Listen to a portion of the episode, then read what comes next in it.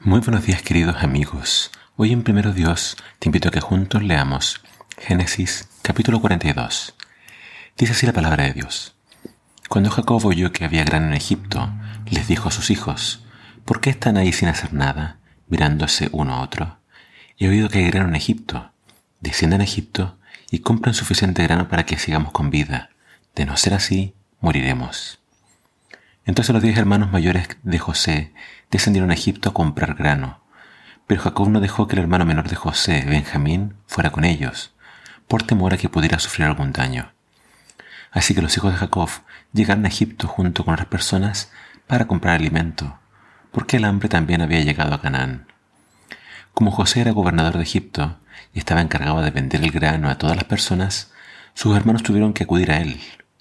Cuando llegaron se inclinaron delante de él, con el rostro en tierra. José reconoció a sus hermanos enseguida, pero fingió no conocerlos y les habló con dureza. ¿Ustedes de dónde vienen? les preguntó.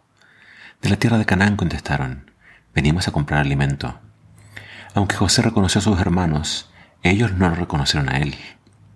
Entonces recordó los sueños que había tenido acerca de ellos hacía muchos años atrás y les dijo, ustedes son espías han venido a ver lo vulnerable que se ha hecho nuestra tierra. No, mi señor, exclamaron. Sus siervos han venido simplemente a comprar alimento. Todos nosotros somos hermanos, miembros de la misma familia. Somos hombres honrados, señor, no somos espías. Sí, lo son, insistió José. Han venido para ver lo vulnerable que se ha hecho nuestra tierra. Señor, dijeron ellos, en realidad somos dos en total. Nosotros tus siervos somos todos hermanos, hijos de un hombre que vive en la tierra de Canaán.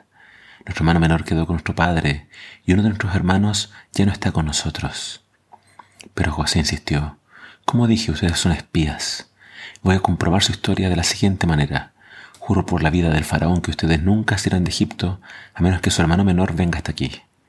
Uno de ustedes irá a traer a su hermano, los demás se quedarán aquí, en la cárcel. Así sabremos si su historia es cierta o no. Por la vida del faraón, si resulta que ustedes no tienen un hermano menor, entonces confirmaré que son espías. Entonces José los metió en la cárcel por tres días. Al tercer día José les dijo, Yo soy un hombre temeroso de Dios. Si hacen lo que les digo, vivirán. Si, de verdad son hombres honrados, escojan a uno de sus hermanos para que se quede en la cárcel. Los demás podrán regresar a casa con el grano para sus familias que mueren de hambre.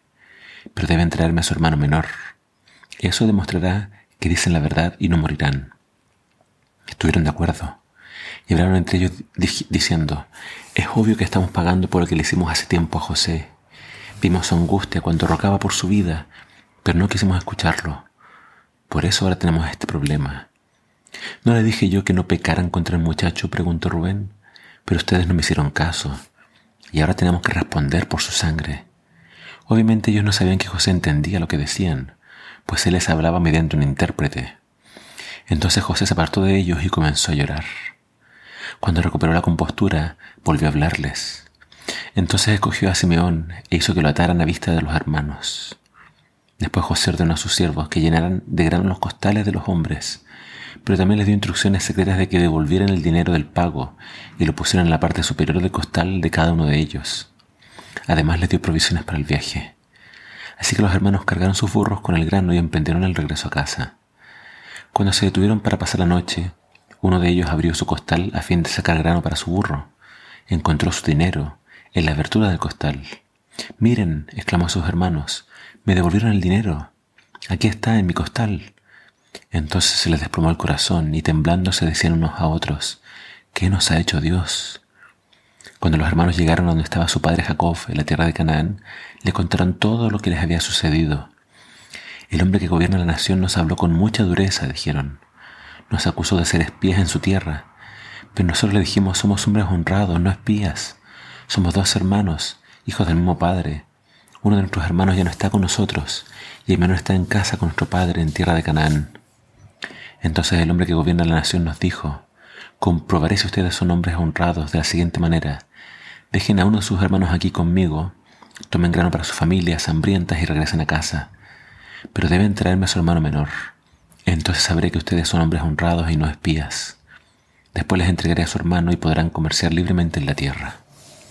Luego al vaciar cada uno su costal encontraron las bolsas con el dinero que habían pagado por el grano. Los hermanos y su padre quedaron aterrados cuando vieron las bolsas con el dinero. Y Jacob exclamó, Ustedes me están robando a mis hijos. José ya no está, Simeón tampoco, y ahora quieren llevarse también a Benjamín. Todo está en mi contra.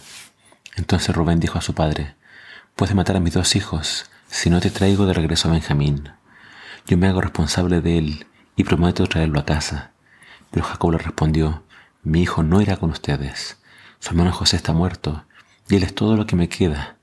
Si algo le ocurriera en el camino, ustedes mandarían a la tumba a este hombre entristecido y canoso.